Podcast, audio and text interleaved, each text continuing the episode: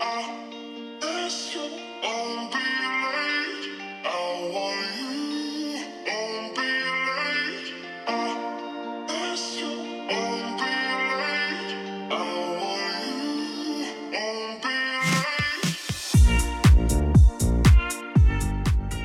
Bonjour à toutes et bonjour à tous et bienvenue dans cette nouvelle émission de Sortez, votre rendez-vous socio-culturel sur Radio Campus Tour 99.5 FM ou sur radiocampustour.com. Eh bien nous sommes le mardi 18 euh, janvier, il est 14h euh, et je suis en compagnie de Christine Dumont qui est salariée de l'Association des cinémas du centre, laquelle organise en ce moment euh, différents événements culturels dans la région sous le nom de cinéma, ciné et concert pardon. Bonjour, oui c'est ça, ciné-concert. oui. eh bien merci d'être euh, au micro de Radio Campus Tour et on va, on va parler donc euh, dans cette émission euh, de, de, l'association des cinémas du centre et puis de, des événements ciné et concerts. Alors pour rentrer un peu tout de suite dans le, dans le vif du sujet et situer nos auditeurs, euh, qu'est-ce que c'est finalement l'association des cinémas du centre? Alors l'association des cinémas du centre, c'est une association qui a 30 euh, ans, il me semble, et qui est née euh, de la volonté des cinémas indépendants de la région de travailler ensemble pour œuvrer à la, défense, on va dire, du cinéma à essai, en créant des animations, en s'aidant sur la programmation et en échangeant entre eux sur les problématiques du secteur. Alors euh, justement, euh, on, a eu deux mots là euh, que j'aimerais bien que l'on définisse. Alors, qu'est-ce que c'est les salles indépendantes? Alors, les salles indépendantes, c'est les salles qui ne dépendent pas d'un réseau national. Donc, dans la, dans la région, nos, enfin, c'est les il y a, euh, on a une cinquantaine d'adhérents, donc ça veut dire qu'il y a une cinquantaine de salles indépendantes. Et les autres cinémas de la région sont, il y a CGR et Pathé, qui elles ne peuvent pas adhérer puisqu'elles sont euh, affiliées à un réseau national. Donc c'est plutôt des petites salles de proximité. Alors oui, ça va des studios à Tours, donc qui est quand même un, gros cinéma, à euh, un cinéma comme celui de Richelieu, où il n'y a pas de salariés, par exemple, donc ils travaillent qu'avec des bénévoles. Et nous, on couvre bah, de, de Dreux, En passant par Château-Renard, à côté de Montargis, dans le 45. Donc voilà, ça fait une, une, bonne palette de cinéma. Et donc effectivement, 50 euh, salles, ça me, c'est, assez, c'est assez énorme. Moi, je ne pensais pas qu'il y en avait autant. Si, si, il y en a autant. Il y a aussi quatre circuits, 5 circuits itinérants maintenant, puisqu'il y en a un nouveau qui vient de voir le jour en début d'année dans le 45. Donc euh, nous travaillons avec tout ce petit monde pour proposer euh, au public de la région des, des films et des animations. Alors voilà justement le, rôle de l'association, c'est euh, d'épauler ces salles, de, les aider dans leur programmation? Euh, oui, voilà, on organise des, journées d'échange. Alors c'est euh, pour visionner des films. On regarde aussi des films au travail, parce que pour, en vue de les programmer, ou non d'ailleurs. on organise des tournées euh, bah, aujourd'hui commence la tournée avec euh, Antoine Barrault, le réalisateur de Madeleine Collins. Donc il est ce soir à je fais un peu de pub, hein. Argenton-sur-Creuse, demain à Issoudun et après-demain à Château-Renaud. Voilà, on organise aussi des événements euh, pour le jeune public. Euh, 1, 2, 3 ciné fait, 1, 2, 3 ciné et 1, 2, 3 ciné fait son festival, parce que je l'ai là sous les yeux, qui est donc une programmation pour les vacances de février. On organise aussi euh, une programmation sur le cinéma de répertoire, donc qui est en lien avec les ciné-concerts. Euh, et voilà, et, pas, mal de choses. Et je vais vous, encore vous demander une, une définition. On a donc euh, compris ce qu'étaient ce qu'étaient les salles indépendantes et donc le cinéma euh, RSC, la programmation RSC. Alors la programmation euh, RSC, euh, en fait, c'est ce qui se différencie, on va dire, de, du blockbuster, en général américain, mais pas que, hein, puisque on peut, par exemple, Spider-Man n'est pas RSC, Qu'est-ce qu'on a fait au bon Dieu n'est pas RSC non plus, mais un Woody Allen est RSC par exemple. Et donc, c'est des films qu'on va pouvoir retrouver aussi dans, dans les, ces salles euh, indépendantes que, dont, dont, vous nous avez parlé. Et par contre, les salles indépendantes, euh, ne, ça ne veut pas forcément dire qu'elles ne passent que de la réessai. Elles sont généralistes. Elles passent de tout parce que souvent, elles sont dans des petites communes et elles ont vraiment un public euh, varié. Est-ce que c'est aussi une, une façon de d'amener le, cinéma à des, des publics qui n'ont pas forcément l'accès Parce que les grandes salles de cinéma sont aussi dans les grands centres-villes. Il y a peut-être euh, cet enjeu-là euh, oui, oui, il y a un enjeu de diversité, ça, c'est évident, et d'aménagement aussi du territoire, de manière à ce que tout le monde puisse avoir un accès culturel euh, à, peu près égal. Enfin, Et donc, cette, cette association donc, qui, est, qui, qui épaule les, les, salles, comment elle se, comment elle se, elle se structure Est-ce qu'il y a des, bénévoles, des salariés? Je crois que vous êtes salarié. Oui, alors en fait, il n'y a, pas, a pas de bénévoles. On a un conseil d'administration dans lequel en fait, sont représentés les salles de cinéma ce qui est logique. Et nous sommes quatre salariés. Donc il y a Nathalie Ferrand qui est déléguée générale, euh, moi-même chargée de mission. Et ensuite, nous avons deux médiateurs qui travaillent euh, alors, il y, a, Pauline qui est dans l'Indre et le Cher, donc elle travaille pour euh, la salle d'Issoudun, de euh, Saint-Florent-sur-Cher et de Bourges, qui travaille euh, vraiment pour le jeune public. Donc beaucoup sur le 1, 2, 3 ciné, par exemple, à faire des ateliers, des animations pour les scolaires. Et ensuite, on a Nathan qui travaille, lui, pour les salles de Richelieu, Château-Renaud et pour Cinéoff. Et qui, lui, a plus vocation de travailler avec les adolescents. Donc aussi des interventions avec les collégiens, monter des ateliers de programmation. Et donc, il y a aussi euh, une, une, enjeu de diversité de public Est-ce que ça a l'air de couvrir euh, un peu tous les publics Ça couvre, euh, oui, oui, très large. On essaye de, de, laisser personne de côté. et c'est vrai qu'actuellement, un des enjeux dans les salles de cinéma au niveau national, c'est ce fameux public 15-25, on va dire.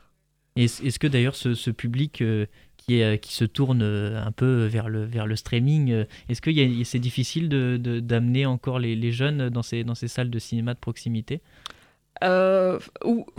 Oui, parce que c'est. Enfin, après, je peux parler aussi pour moi, mais c'est forcément quelque chose que je, connais moins aussi. Et il y a tout un, un, travail à faire au niveau de la communication, du lien à faire avec eux, parce qu'on se rend compte sur, que sur certains films, ils viennent sans problème. Donc, euh, ils ont aussi énormément d'informations et de possibilités. C'est à nous de leur montrer que la salle de cinéma, c'est encore un lieu qui est important, dans lequel ils peuvent partager des choses, être ensemble et pas être forcément seuls euh, ou à deux, trois dans, un canapé à visionner un film. Parce qu'il y, a une différence dans, justement dans l'action de, de, se déplacer, d'aller visionner le film. Euh, que, de regarder un film c'est choix. C'est vraiment un engagement aussi d'aller au cinéma. Oui, c'est un engagement. Oui, et puis c'est avec ses amis et avec d'autres personnes aussi. Euh, le, fait de, réagir dans une salle, de, voir du monde, euh, c'est pas du tout la même chose. Et dans la salle de cinéma, on il peut y avoir des rencontres avec des réalisateurs. Euh, là, on va parler tout à l'heure des ciné-concerts. Il y, a des choses qui se passent. C'est vrai des lieux de vie. Il y, a tout, il y a tout un ensemble social euh, autour, autour, du cinéma. Et quand c'était encore possible, on pouvait même aussi faire des pots. Oui, alors maintenant, euh, c'est peut-être. D'ailleurs, euh, est-ce que est-ce qu'on peut toujours aller au cinéma où il y a des règles qui, qui s'appliquent en ce moment sanitaire? Alors, bah, c'est le pass vaccinal maintenant, oui, voilà, qui est obligatoire. Le masque est également obligatoire. Et la vente de confiserie, par contre, est interdite. D'accord, mais on peut toujours, là, en ce moment, effectivement. Ah oui, oui, allez-y dans les salles, il n'y a pas de problème. Euh. C'est bien de, le rappeler aussi. Mm. Et euh, eh bien, écoutez, on va marquer une, première pause euh, musicale, et puis on, va parler juste après de, de, l'événement ciné et concert. Et donc, bah, on va essayer de faire une, petite ref, ref cinématographique pour, pour la pause musicale. on va s'écouter Keops et Amp, Dev Bond. Euh, alors, euh, le titre s'appelle Secret Défense et euh, c'est tiré de la BO du film Dernier Domicile Connu, un film avec Lino Ventura et Marlène Jobert. Donc voilà. Et apparemment, dans le son, il y a aussi une petite ref à James Bond. Alors, j'espère que nos auditeurs pourront, la, pourront la déceler. On s'écoute ça et on se retrouve juste après. Êtes-vous certain que ce plan soit infaillible? Il l'est. Puisque j'ai tout prévu, je saurais parer toute manœuvre, adverser les contretemps. Tout ce qui pourrait contrarier le plan. Appliquons-nous pour que sa mort soit particulièrement humiliante et indigne. Oui. Je vais mettre mon plan en marche immédiatement. Et il n'y aura aucun échec. Secret défense. Bond. Secret défense. Bond. Alors, comme le spectre. Là ici, revoici le même piège précis, imbécile. Gardez les plans pour mon ici. Faut maintenant courir en maintenant. Ma seule mon stylo spectre, c'est maintenant. Il faut prouver ce que les autres croient qu'on prouve pas. Trouver que le reste c'est de la merde, moi je trouve pas. T'as vu mes options? Je peux être classé en quelques sections, ça énerve. Qu'est-ce que tu veux que je fasse pour toi, fiston? L'organisation. Les yeux plus gros que le ventre à mon goût. Faut contrôler un max, M sont foutus. Veut me salir, stop avant une chose. Même quand je sors d'un égout, je sens la rose, caresse ton chat grosse bague au doigt. Pendant que tes hommes tombent pour savoir qui je suis et où je suis moi. Dehors prudent, je reste vague sur mes absences, classe mes projets en secret défense. Secret défense, secret défense, secret défense.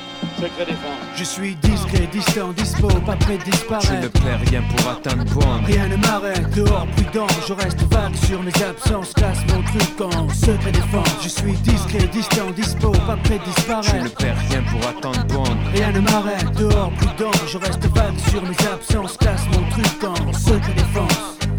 Quoi d'autre Je crois que le spectre va pouvoir T'es dans ma main comme mon chat perçant. Agent 03, sexy Pumba, regard perçant. Je suis pas héros, moi je suis le vilain infect. 01, sceptre, masque de fer. Gamine, appelle-moi spectre pour te servir. Pour me servir, tu sais quoi faire sourire. Et user de ce poison, chéri Dev, on doit mourir. Le succès de la mission est un must en fait. Tu sais que spectre tolère pas l'échec. Spectre, vous plaisez à nous monter les uns contre les autres, n'est-ce pas?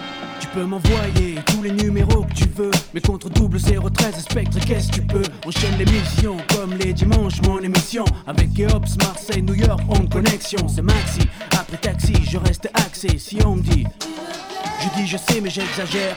Car ils ne croyaient pas que j'étais comme ça. Comme le troisième œil, tu veux connaître mon rêve, écoute ça. À fond dans les clubs, bouge tes fesses comme sur la FF. Chronique moi, comment chronique marche, je kiffe, kiffe. Tu sais que moi et Faf, la rage on lâche pas. Que mon truc, je le garde, je meurs mais je le rends pas. Si on te voit pas, on dit que tu fais rien, c'est trop. Si on te voit trop, on dit que tu en fais trop, c'est rien. Dehors, prudent, reste vague sur tes absences, classe tes projets en secret défense. Secret défense, secret défense, secret défense.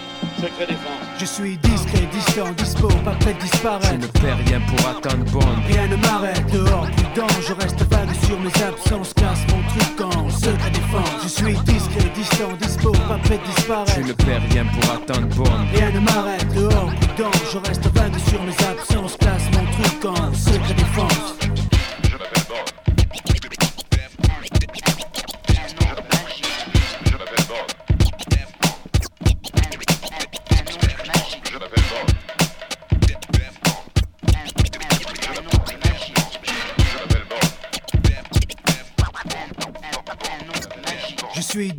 dispo, pas prêt de disparaître. Je ne perds rien pour atteindre bon. Rien ne m'arrête, dehors, prudent, je reste vague sur mes absences, classe mon truc en secret défense. Je suis discret, distant, dispo, pas prêt de disparaître. Je ne perds rien pour atteindre bon.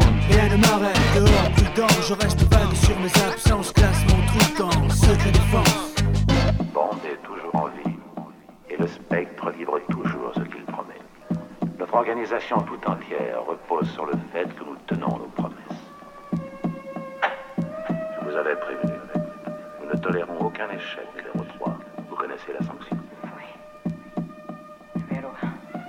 Nos règlements sont très simples. De retour sur euh, Radio Campus Tour 99.5 FM ou sur radiocampustour.com. Vous êtes toujours euh, dans votre rendez-vous socio-culturel Sortez et euh, nous sommes dans la deuxième partie de cette émission avec Christiane Dumont qui est salariée euh, des, cinémas, de l'association des cinémas du centre et qui vient nous parler donc euh, eh bien, des actions de, l'association. On a déjà un petit peu fait le tour, mais on continue avec euh, un événement, des événements qui vont être, qui sont déjà en cours et qui vont continuer. C'est c'est les événements ciné et concerts. Et, et donc, eh ben, on, rentre là encore une fois tout de suite dans le vif du sujet. Qu'est-ce que c'est finalement les, les ciné et concerts Qu'est-ce qui s'y passe? Alors, le ciné-concert, c'est, euh, on va dire, c'est l'alliance de l'image et du son dans la tradition des débuts du cinéma. Donc, euh, comme tout le monde le sait, le cinéma a commencé en version euh, muette. Et pour accompagner les, films, il y avait des musiciens en direct pour combler, on va dire, le, manque un peu de, de paroles. Alors, il y avait certes quelques cartons, qui pouvaient indiquer des, situations, des lieux ou parfois avec quelques dialogues. Mais le musicien, en fait, euh, recréait une ambiance euh, complémentaire. Euh, justement, effectivement, moi-même j'ai fait quelques petites recherches avant cette émission et j'ai découvert que les frères Lumière faisaient accompagner leur, leur projection d'un pianiste, par exemple, et que certaines maisons, maisons de disques, maisons de disques, pardon, maisons de production envoyaient en fait le découpage musical euh, du film avec la bobine. Donc euh, effectivement, c'est un retour aux sources finalement. tout à fait. Oui, oui, c'est un retour aux sources. Alors pas avec les musiques d'époque. Hein. je ne crois pas qu'il y ait beaucoup de, de restes, puisque même les films muets quand il n'y a pas d'accompagnement en direct, il y a une version, il y a de la musique, mais qui est enregistrée et qui est assez récente au final. Et donc, euh, alors cette, euh, ces, ces- événements sont dans le cadre du, du dispositif euh, Cinéculte, Oui, c'est ça. c'est bien ça, et donc dans, euh, dans 14 cinémas de, de la région. Oui, oui, oui. Alors Cinécule, c'est un, disposi- un dispositif de, de saison, donc qui commence au mois d'octobre et qui finit au mois de mai, qui permet aux salles de proposer à leurs spectateurs euh, une sélection de, de films cultes. Alors là aussi, on... c'est pas évident de définir le, le film culte parce que Je vais pas vous le demander. hein. Il est différent pour beaucoup de monde, donc on essaye de trouver un accord, parce que la programmation est faite avec les, euh, avec les salles, quoi. Et euh, donc on va du film russe au film japonais, et on essaye euh, régulièrement, en fait, de proposer des films en ciné-concert, d'avoir des animations autour de ces films de répertoire. Et le ci- ciné-concert s'y prête bien. Nous, on a choisi régulièrement de proposer des films plutôt burlesques. Donc euh, ça peut être du Buster Keaton, euh, Harold Lloyd. Et là, on est sur de Laurel et Hardy. Voilà. Donc c'est des films qu'on connaît peu, on a l'impression de les connaître parce que ça fait quand même partie d'un univers visuel qu'on connaît. Et, mais en fait, euh, par exemple, la bataille du rail, la scène de la tarte à la crème, c'est une scène, euh, en fait, on en, on en connaissait que euh, de 30 secondes. Est-ce que c'est des films qui ont été restaurés euh, je Oui, crois tout à fait. Là, la bataille du rail, c'est de hum, 2014, je crois. Ils ont retrouvé miraculeusement une bobine quasi complète du film. Alors que jusqu'ici, on avait euh, deux minutes. Oui, c'est des films euh, effectivement qui n'étaient pas euh, forcément euh, complets et qu'on a, Oui. pu, euh, qu'on a pu euh, donc restaurer récemment et vous les remettez finalement euh, au, goût du jour. Euh, Est-ce que c'est quelque chose que c'est- la première fois que vous menez ce type d'action ou? Les ciné-concerts, on le fait régulièrement. Alors souvent en janvier dans le cadre de ciné-culte. Et après, il y a d'autres versions de ciné-concerts avec de la musique des fois plus récente. On a fait aussi en octobre, il y a eu une tournée avec de la musique classique. Par exemple, Euh, vraiment des, des- morceaux que, que les, que, va dire tout le monde, beaucoup de gens connaissent sur des musiques, sur des films, pardon, euh, plutôt pour les trois ans, par contre. est-ce que c'est quelque chose aussi qui est, qui est répandu dans le monde du cinéma? C'est quelque chose qui se, qui se fait souvent? Ça se fait euh, très, très régulièrement, c'est proposé. euh, et nous, on travaille avec euh, l'ADRC, donc qui est l'Agence nationale pour le développement du cinéma en région, qui est une, une structure qui permet aux petites et moyennes villes d'avoir un accès aux films et aussi de proposer des animations avec des tarifs négociés et privilégiés. Donc là, les ciné-concerts, c'est euh, cette structure qui propose à des musiciens de composer et euh, en échange, bah, ils, nous, proposent, nous, de les, euh, de les faire intervenir dans nos salles. Et donc, en parlant justement de, ces musiciens, c'était donc Nicolas, alors non pas Nicolas Chopin, j'avais marqué Nicolas Chopin sur ma feuille, Nicolas Chalopin, euh, qui euh, a fait donc la première partie euh, du mois de janvier, c'est bien ça? Euh, tout à fait. La semaine dernière, oui, il a fait cinq dates. Donc euh, Nicolas Chalopin, c'est un, un musicien de jazz, enseignant, euh, qui est parisien. Voilà. Et- de, euh, jeudi, pardon, commence la deuxième partie de la tournée avec Laurent Barna- Bernard, euh, qui lui est du Philharmonique de la Roquette. Donc c'est un philharmonique qui est basé à Arles et euh, qui est également euh, tendance jazz. Voilà. Et euh, alors, quels sont, comment, comment euh, ça, se, ça se passe les, Quelles sont les techniques? Est-ce qu'ils improvisent sur le film? Ou ils ont déjà euh, quelque chose de, j'imagine, peut-être de préconçu? Alors, ou- c'est un mélange entre de la composition et de l'improvisation, c'est-à-dire qu'ils travaillent en amont, ils notent les grandes lignes, les, les grands thèmes, pardon, et euh, après, dans la salle, suivant aussi des fois comment réagit la salle, ils peuvent accentuer ou, ou changer un peu une, une mesure, voilà. Donc, c'est vraiment un mélange entre les deux. Et est-ce que on, peut faire ça sur, euh, sur tout type de film? Parce que j'imagine que le, le ciné burlesque se prête pas Oui. parfaitement. On a des gestes, on a quelque chose de très communicant. Alors oui, ça peut se faire sur euh, d'autres films. On l'a fait à l'occasion, nous, sur The Lodgers, un, un film d'Alfred Hitchcock, donc sur sa période anglaise en noir et blanc. Euh, ça s'y prête aussi très très bien. Et euh, il arrive, alors c'est souvent lors de festivals en fait, que, que les ciné-concerts soient sur des films euh, parlant années 50 ou 60 ou voire plus récents. Et là, par contre, c'est plus, enfin, c'est plus délicat. Il faut quand même l'autorisation du, enfin, du producteur et du musicien pour pouvoir modifier le film. Il, y a justement d'autres, d'autres films, je crois, qui, qui sont joués là, euh, dans, dans les ciné-concerts. Euh, la bataille du siècle, Il pourrait. Est-ce que c'est est -ce c'est des films qui vont être joués sur ces ou c'est que Laurel et Hardy peut-être? Là on est là sur ce programme-là on est que sur Laurel et Hardy. D'accord. Après, on a encore quelque chose. De ma part. Non, non. on a quelque chose pour le mois de février qui n'a rien à voir, mais qui est en ciné-concert, mais voilà. Et euh, tout, public euh, peut-il venir euh, se, se Le Hardy, oui, à partir de 6 ans. C'est un programme en plus qui fait une cinquantaine de minutes, donc même pour les séances à 20h30, en famille, c'est parfait. Eh bien. Euh, Et surtout, les musiciens, ils sont présents pour le, la musique nécessairement, mais ils sont aussi euh, là pour échanger à la, fin de la séance, que ce soit sur la composition, sur le film, parce que c'est des, quand même des, bons, très grands amateurs de cinéma, et de, ils choisissent les films en fait euh, pour lesquels ils veulent accompagner. Donc ils aiment les films, ils se renseignent, ils les connaissent par cœur forcément. Et, Parce qu'on ne peut pas regarder le film, le découvrir et le jouer, je pense que c'est compliqué. pas possible. Est-ce que il doit y avoir aussi plein de choses euh, de, sur la façon dont on joue la tristesse, dont, on joue la nostalgie, la surprise? Oui, alors euh, j'ai eu l'occasion moi de voir des, des programmes de films euh, en ciné-concert avec des accompagnements différents, et je, je voyais pas le même film même sur un burlesque. Ça montre l'importance aussi de, la mm. musique. Je me rappelle, il y en a un, c'était vraiment le côté burlesque qui, était, qui revenait.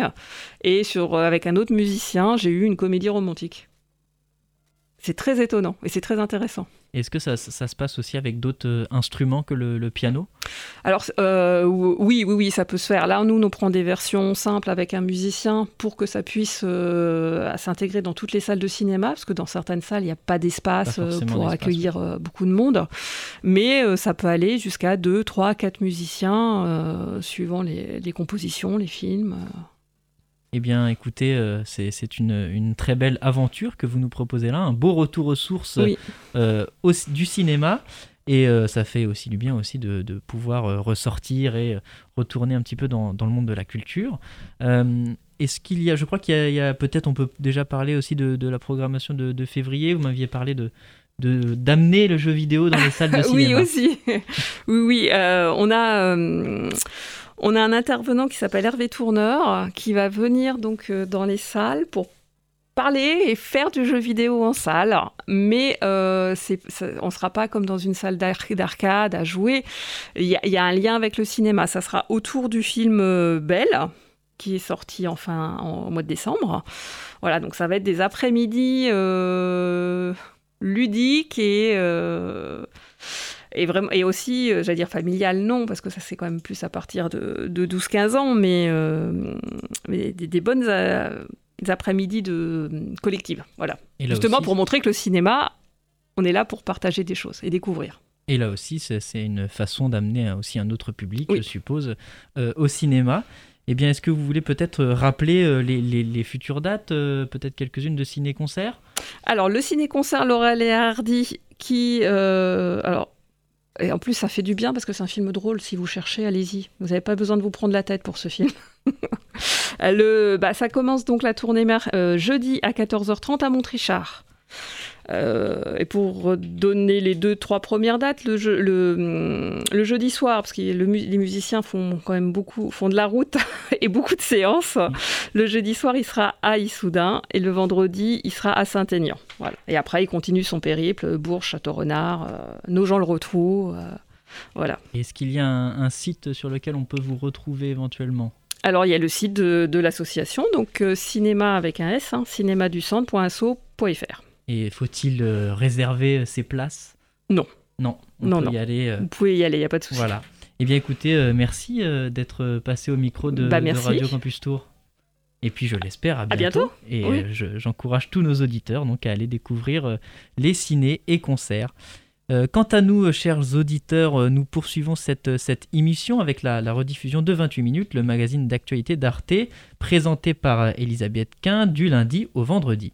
Depuis le 24 décembre, Netflix donne à voir le film de fiction, on reste dans l'univers du film Don't Look Up, euh, Déni cosmique euh, qui montre ce que fait l'humanité face à la destruction imminente de la Terre par une comète. Pas grand-chose finalement.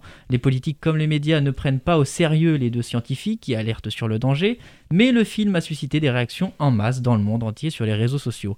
De là a réellement éveillé les consciences C'est la question que se posent les intervenants qui débattent sur les raisons de notre incapacité à agir. On s'écoute ça tout de suite et on se retrouve bientôt pour de nouvelles émissions de Sortez. C'est un film événement, un carton sur Netflix. Dites-moi que ça peut pas vraiment arriver. Jennifer Lawrence et Leonardo DiCaprio y incarnent deux astronomes qui viennent de faire une terrible découverte. Nous avons découvert une très grosse comète. Oh, bravo. Qui se dirige droit sur la Terre. C'est ce qu'on appelle une tueuse de planète. Sauf que la présidente des États-Unis ne les prend pas au sérieux. Pour l'instant, je propose qu'on patiente et qu'on avise. Qu'on patiente et qu'on avise ce déni cosmique, réalisé par Adam McKay, en cache un autre, le déni climatique, comme si le pire ne pouvait jamais arriver. Et pourtant, face au réchauffement de la planète, les lanceurs d'alerte, comme le climatologue Jean Jouzel, tirent la sonnette d'alarme depuis 50 ans. Si ça devait continuer, cette augmentation de CO2, monsieur Jouzel, ça se traduirait sur la planète, disons, au 21e siècle, par une augmentation de combien? Entre 1 et 1,5 degré. C'est énorme et ça va avoir des conséquences non seulement sur la température, mais aussi sur le niveau de la mer. Pendant plusieurs décennies, les scientifiques ont été confrontés aux climato-sceptiques. Du temps de Louis XIV, la Seine a été gelée euh, l'hiver et il y a eu l'été des canicules qui ont tué plus de 200 000 personnes. Euh, il n'y avait pas de, gaz carbonique à l'époque. Depuis, les dirigeants de la planète ont pris conscience de l'impact de l'activité humaine sur le dérèglement climatique. En 2015, lors de la COP 21, beaucoup se sont engagés à réduire leurs émissions de CO2. Mais dans les faits, la température ne cesse de grimper, les catastrophes naturelles s'enchaînent. Mobilisés, les plus jeunes demandent des comptes à leurs aînés. Comment osez-vous vous avez volé mes rêves et mon enfance avec vos paroles creuses. Alors, se donne-t-on vraiment les moyens de sauver la planète? Avons-nous peur de voir la réalité en face? Qu'on patiente et qu'on avise? Trois invités pour en parler. Lucie Pinson, bonsoir. Vous êtes directrice générale de l'ONG Reclaim Finance, une ONG entièrement consacrée à la finance et au climat. Vous avez remporté le prix Goldman. C'est pas Goldman Sachs, non. Bien sûr que non. Pour l'environnement, pour l'Europe en décembre 2020. Et vous estimez que le discours catastrophiste peut être démobilisateur, il est anxiogène et n'expose pas les bienfaits émancipateurs d'un changement de modèle. À côté de vous, François Gémen, bonsoir. bonsoir. Vous êtes auteur pour le GIEC, chercheur à l'Université de Liège et enseignant à Sciences Po, spécialiste de géopolitique de l'environnement.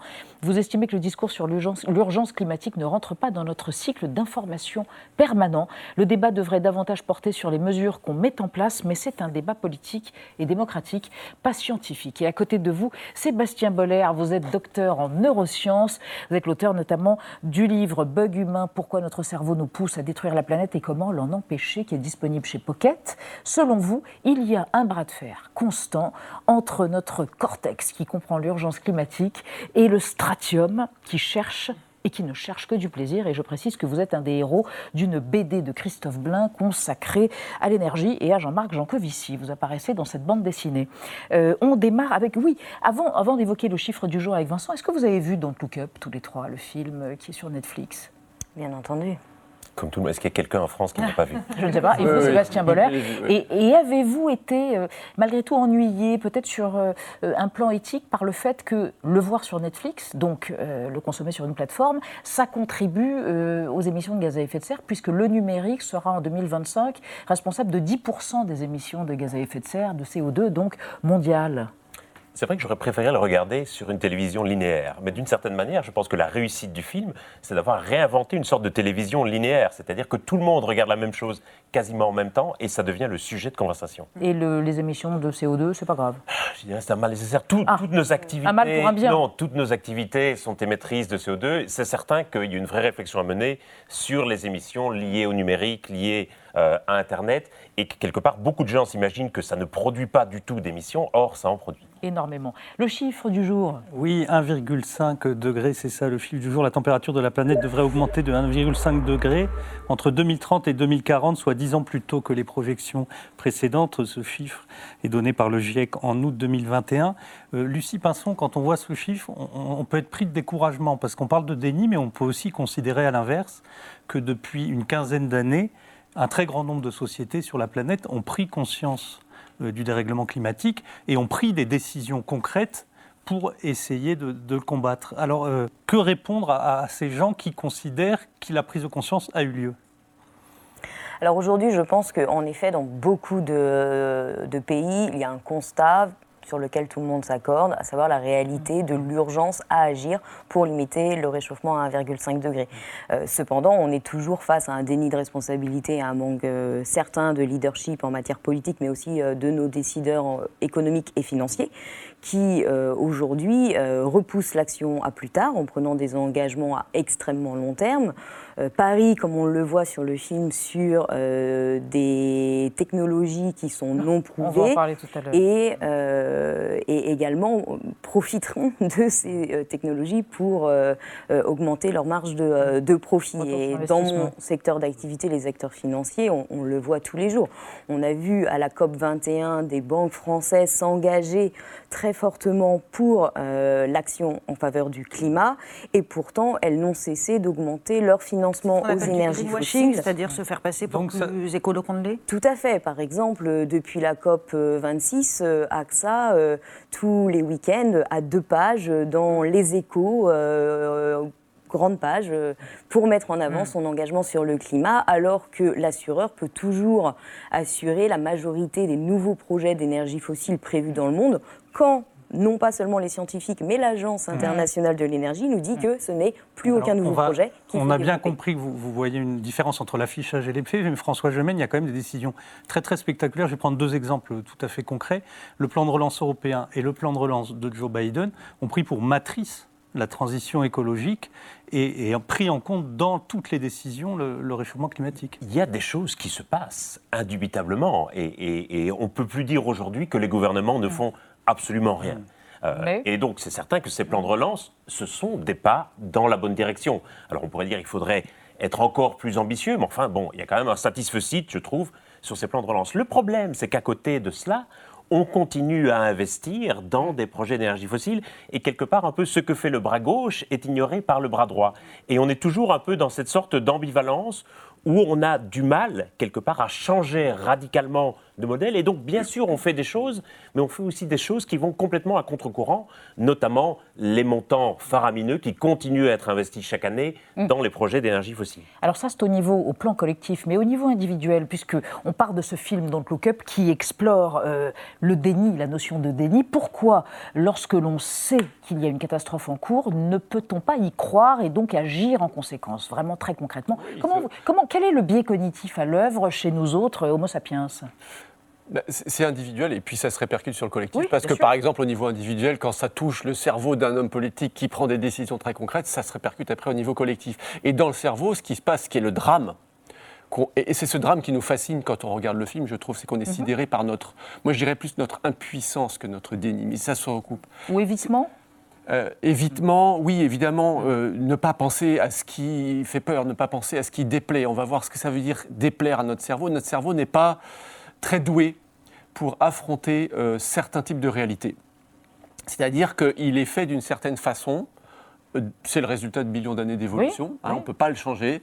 Euh, il y a une partie de notre cerveau qui, quand on annonce qu'une comète va frapper la Terre, ou quand on annonce que quelque chose de gigantesque climatique va, est en cours, va peut-être causer l'effondrement de nos sociétés, voit ça en face et le comprend et le déchiffre. C'est la partie intelligente de notre mhm. cerveau, c'est notre cortex cérébral.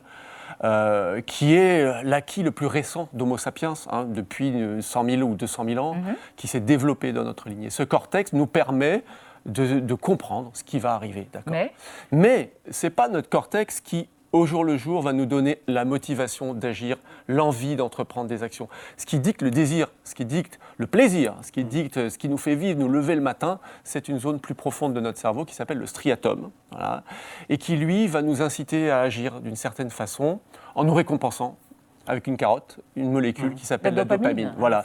Et lui, le problème, c'est qu'il a été configuré depuis des dizaines de millions d'années, même avant l'émergence de l'homme, hein, chez les premières espèces de vertébrés, euh, pour nous pousser à agir d'une façon qui favorisait notre survie quand on était des petits Homo erectus dans la savane. Et pour ça, ça voulait dire manger, nos nourritures, sexe, euh, domination, statut social, euh, le moindre effort aussi, et puis chercher de l'information. Mmh. Et ce que, ce que je trouve que le film retranscrit très bien, c'est que même quand on a conscience de ce qui va arriver au- à long terme, on est rattrapé par ce striatum qui va nous pousser à vouloir de la distraction, des likes sur les réseaux sociaux, euh, des nouveaux smartphones, des nouveaux...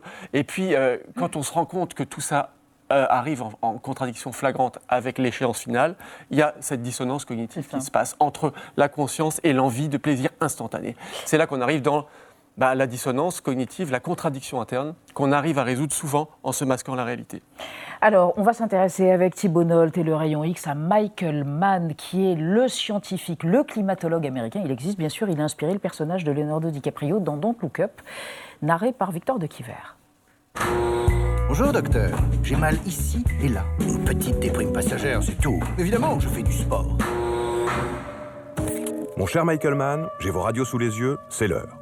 Vous êtes un géophysicien et climatologue américain multi-récompensé, patron du département Sciences du système Terre à l'université Penn State, grand habitué des plateaux de télé et source d'inspiration de Leonardo DiCaprio, qui connaît bien votre travail pour le rôle du docteur Randall Mindy dans Don't Look Up, film de météores et métaphores. It really reminded me what it's like for climate scientists, scientists like, you know, Michael Mann, for example. Here they are trying to be media savvy and not politicize the issue, but just try to articulate the facts the best they can. En 1998, jeune doctorant, vous publiez dans Nature un graphique des températures dans l'hémisphère nord sur plusieurs siècles après analyse des cernes des arbres, des sédiments lacustres et des calottes de glace. Le schéma en forme de crosse de hockey confirme l'origine anthropique du réchauffement climatique et vous sortez de l'anonymat. Vous découvrez subséquemment une autre catastrophe, le peuple des négationnistes du changement climatique. Une conjuration de nuisibles qui vous harcèlent depuis 20 ans à coups de piratage, de menaces, de trolling. There are villains um, when it comes to uh, the fossil fuel industry and the, and the front groups that they fund. Um, but there are also state actors who have been playing a, a malevolent role. Um, Saudi Arabia, Russia, even Australia um. Cette meute que vous qualifiez d'inactiviste s'élargit aux amis des multinationales du fossile, dont le milieu politique conservateur américain et ses médias affidés comme ceux de Rupert Murdoch, le visage de l'ennemi dans la guerre du climat.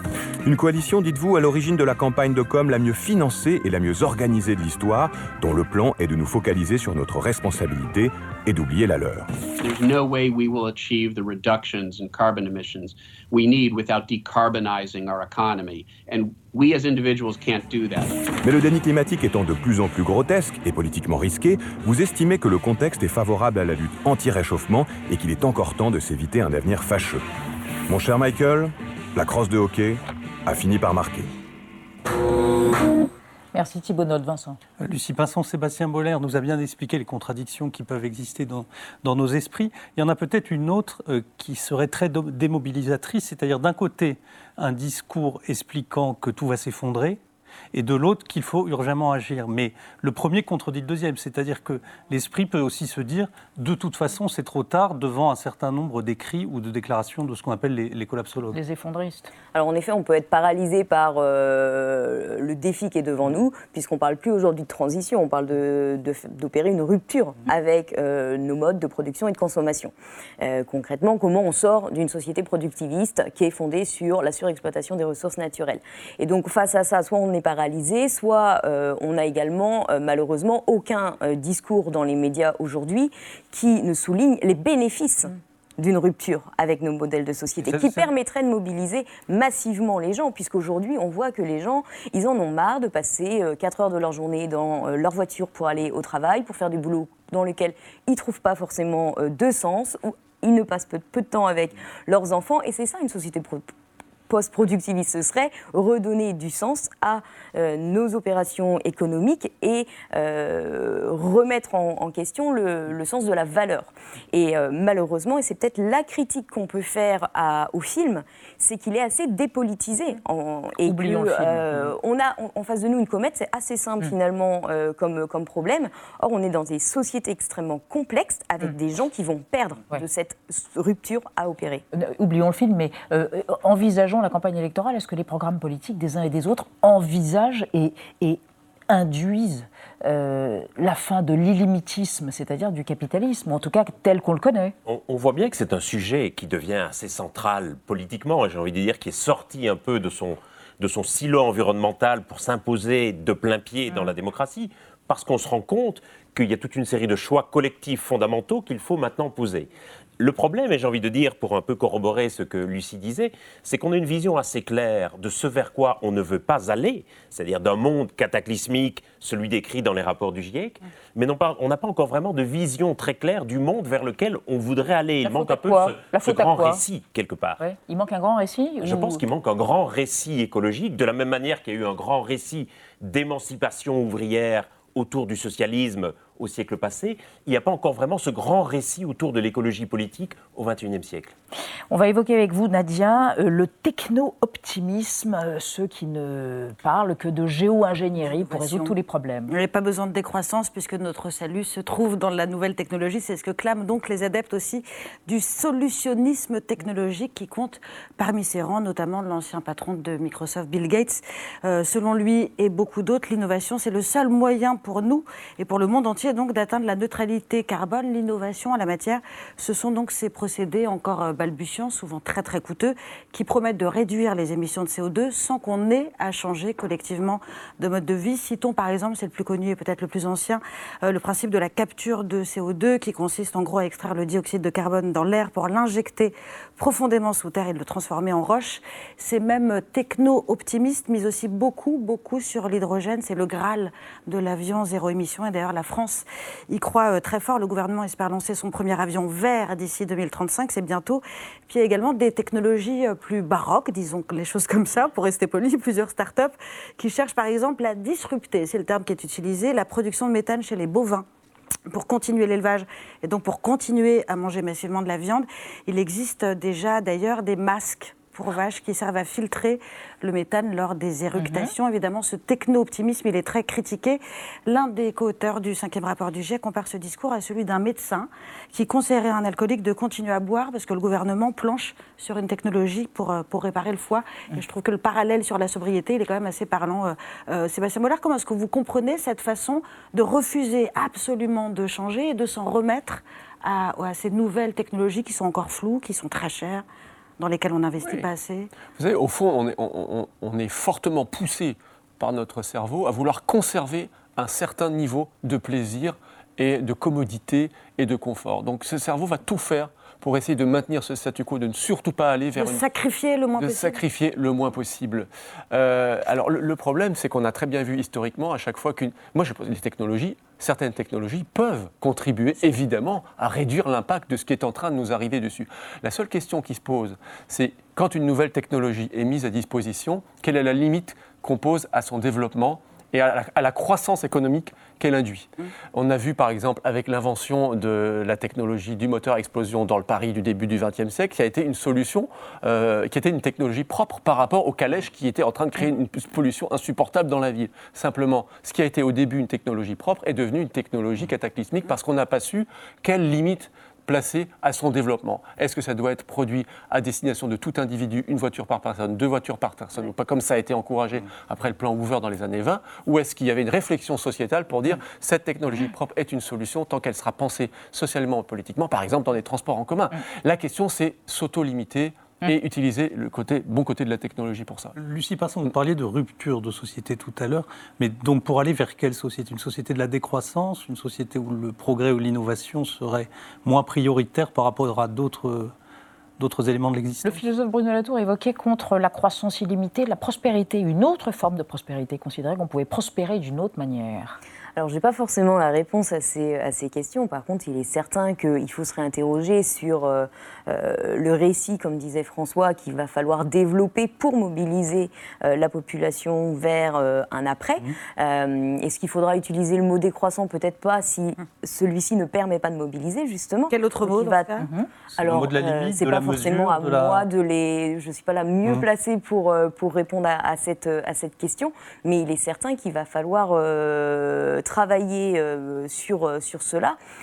Et cela implique de poser les termes du débat proprement, non seulement sur des points scientifiques, mais aussi sur des points euh, d'équité. De poser la question de la responsabilité dans le dérèglement climatique. Équité sociale, vous voulez dire. Et, et- et de la place du, du débat et du conflit. Il va y avoir euh, du conflit, ce qui est plutôt sain de toute manière en démocratie, mais il va y avoir également euh, des pertes certaines euh, à accepter par euh, ceux qui sont aujourd'hui malheureusement également euh, les plus responsables du dérèglement climatique. C'est la difficulté, je trouve, quand on parle de transition écologique ou énergétique, c'est-à-dire de donner l'illusion qu'il va y avoir un mouvement spontané au terme duquel tout le monde va être gagnant et que nous allons naturellement Adhérer faire à ces changements. Il, il faut bien réaliser qu'il va y avoir des, des ruptures profondes, des choix parfois difficiles, certains efforts, certains sacrifices. Ça ne sera pas un truc gagnant-gagnant. Il y aura des perdants. Et le problème, c'est que ceux qui seraient perdants s'accrochent aujourd'hui avec leur dernière énergie, jusqu'à leur dernière pépite de charbon ou leur dernière goutte de pétrole. Ou leur dernier que- lobbyiste. Ou leur dernier lobbyiste, parce qu'on ça continue à rapporter dans l'immédiat. Et donc, il ne faut pas, quelque part, minimiser l'importance des obstacles à franchir.